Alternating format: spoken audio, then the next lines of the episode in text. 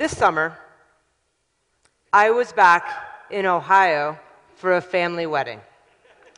And when I was there, there was a meet and greet with Anna and Elsa from Frozen. Now, not the Anna and Elsa from Frozen, as this was not a Disney sanctioned event. These two entrepreneurs had a business of running princess parties. You're a kid turning five, they'll come sing some songs, sprinkle some fairy dust. It's great. And they were not about to miss out on the opportunity that was the phenomenon that was frozen. So they get hired by a local toy store. Kids come in on a Saturday morning, buy some Disney swag, get the picture taken with the princesses, call it a day. It's like Santa Claus without the seasonal restrictions.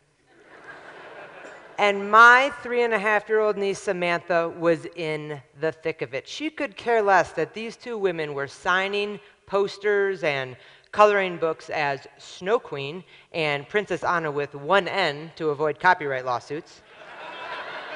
According to my niece and the 200 plus kids in the parking lot that day, this was the Anna and Elsa from Frozen. It is a blazing hot Saturday morning in August in Ohio. We get there at 10 o'clock, the scheduled start time, and we are handed number 59. By 11 o'clock, they had called numbers 21 through 25. This was going to be a while. And there is no amount of free face painting or temporary tattoos that could prevent the meltdowns that were occurring outside of this store. so, by 12:30, we get called. 56 to 63, please. And as we walk in, it is a scene I can only describe to you as saying it looked like Norway threw up.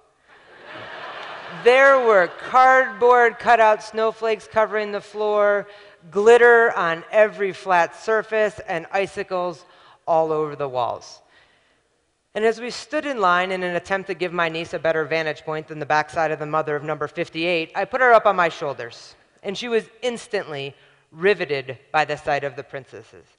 And as we moved forward, her excitement only grew. And as we finally got to the front of the line and number 58 unfurled her poster to be signed by the princesses, I could literally feel the excitement running through her body. And let's be honest, at that point, I was pretty excited too. I mean, the Scandinavian decadence was mesmerizing. so we get to the front of the line, and the haggard clerk turns to my niece and says, Hi, honey, you're next. Do you want to get down, or are you going to stay on your dad's shoulders for the picture? and I was, for lack of a better word, frozen. it's amazing that in an unexpected instant, we are faced with the question who am I? Am I an aunt, or am I an advocate? Millions of people have seen my video about how to have a hard conversation, and there one was right in front of me. At the same time, there's nothing more important to me than the kids in my life. So I found myself in a situation that we so often find ourselves in, torn between two things, two impossible choices. Would I be an advocate? Would I take my niece off my shoulders and turn to the clerk and explain to her that I was, in fact, her aunt, not her father, and that she should be more careful and not jump to gender conclusions based on haircuts and shoulder rides? And while doing that, miss out on what was to this point the greatest moment of my niece's life? Or would I be an aunt? Would I brush off that comment, take a million pictures, and not be distracted for an instant from the pure joy of that moment? And by doing that, walk out with the shame that comes up for not standing up for myself, especially in front of my niece. Who was I? Which one was more important? Which role was more worth it? Was I an aunt or was I an advocate? And I had a split second to decide.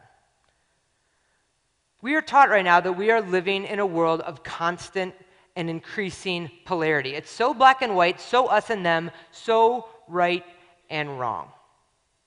There is no middle, there is no gray, just polarity. Polarity is a state in which two ideas or opinions are completely opposite from each other diametrical opposition. Which side are you on? Are you unequivocally and without question anti war, pro choice, anti death penalty, pro gun regulation, proponent of open borders, and pro union? Or are you absolutely and uncompromisingly pro war, pro life, pro death penalty, a believer that the Second Amendment is absolute, anti immigrant, and pro business. It's all or none, you're with us or against us. That is polarity. Now, the problem with polarity and absolutes is that it eliminates the individuality of our human experience, and that makes it contradictory to our human nature. But if we're pulled in these two directions, but it's not really where we exist, polarity is not our actual reality, where do we go from there? What's at the other end of that spectrum? And I don't think it's some unattainable, harmonious utopia. I think the opposite of polarity is duality. Now, duality is the state of having two parts, but not in diametrical opposition in simultaneous existence. Don't think it's possible? Here are the people I know. I knew Catholics who were pro choice, and feminists who wear hijabs, and veterans who were anti war, and NRA members who think I should be able to get married. Those are the people I know. Those are my friends and family. That is the majority of our society. That is you. That is me.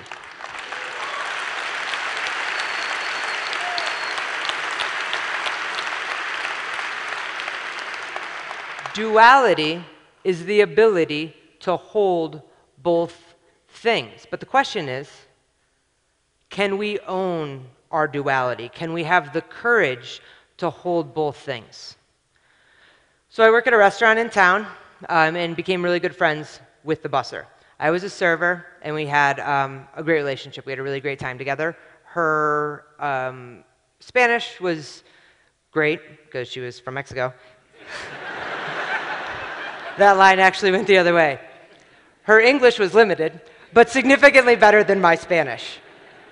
Uh, but we were united by our similarities, not separated by our differences. And we were close, even though we came from two very different worlds. She was from Mexico. She left her family behind so she could come here and afford them a better life back home.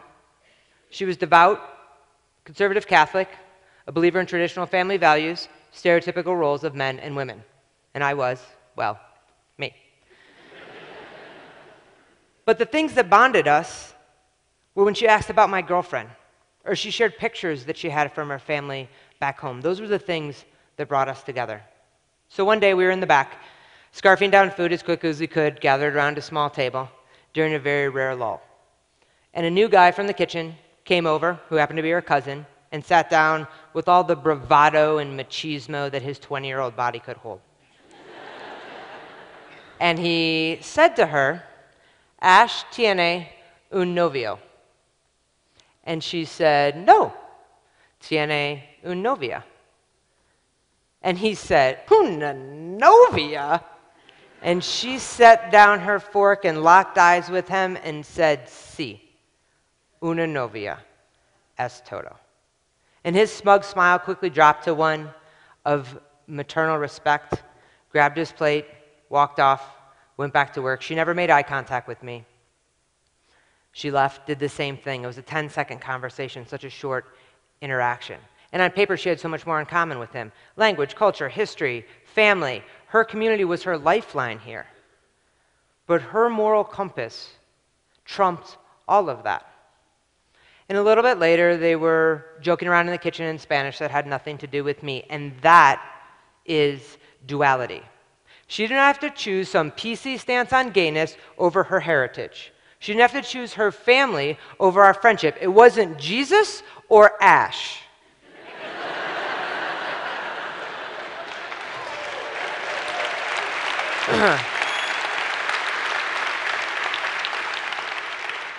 her individual morality was so strongly rooted that she had the courage to hold both things. Our moral integrity is our responsibility, and we must be prepared to defend it even when it's not convenient. That's what it means to be an ally. And if you're going to be an ally, you have to be an active ally. Ask questions, act when you hear something inappropriate, actually engage. I had a family friend who, for years, used to call my girlfriend my lover. really?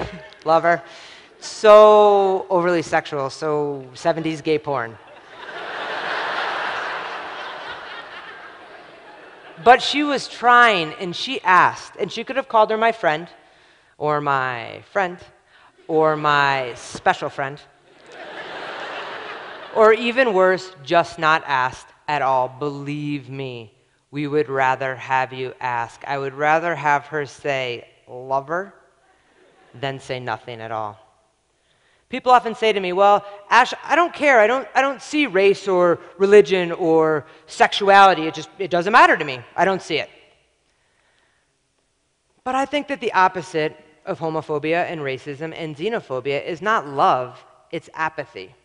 If you don't see my gayness, then you don't see me.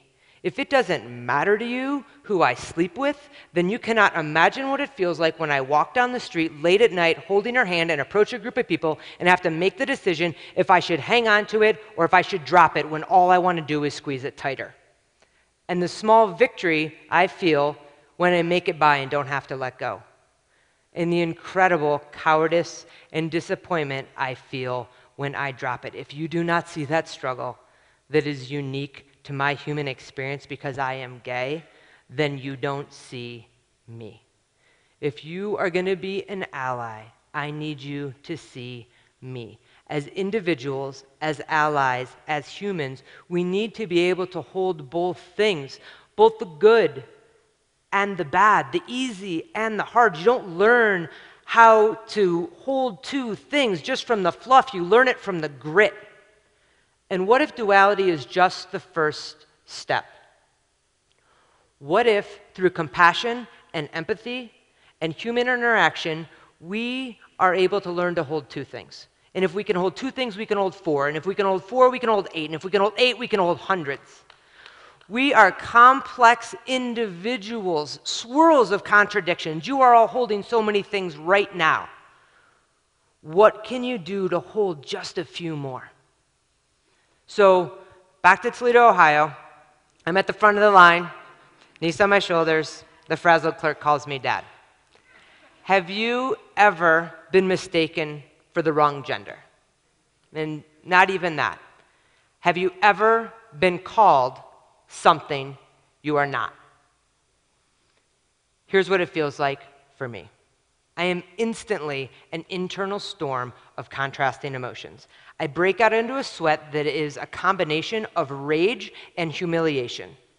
I feel like the entire store is staring at me, and I simultaneously feel invisible. I want to explode in a tirade of fury, and I want to crawl under a rock. And top all of that off with the frustration that I am wearing an out of characteristic, tight fitting, purple t shirt so this whole store can see my boobs to make sure this exact same thing doesn't happen. But despite my best efforts to be seen as the gender I am, it still happens. And I hope with every ounce of my body that no one heard. Not my sister, not my girlfriend, and certainly not my niece. I am accustomed to this familiar hurt, but I will do whatever I need to do to protect the people I love from it. But then I take my niece off my shoulders, and she runs to Elsa and Anna the thing she's been waiting so long for, and all that stuff goes away. All that matters is the smile on her face. And as the 30 seconds we waited two and a half hours for comes to a close, we gather up our things, and I lock eyes with the clerk again. And she gives me an apologetic smile and mouths.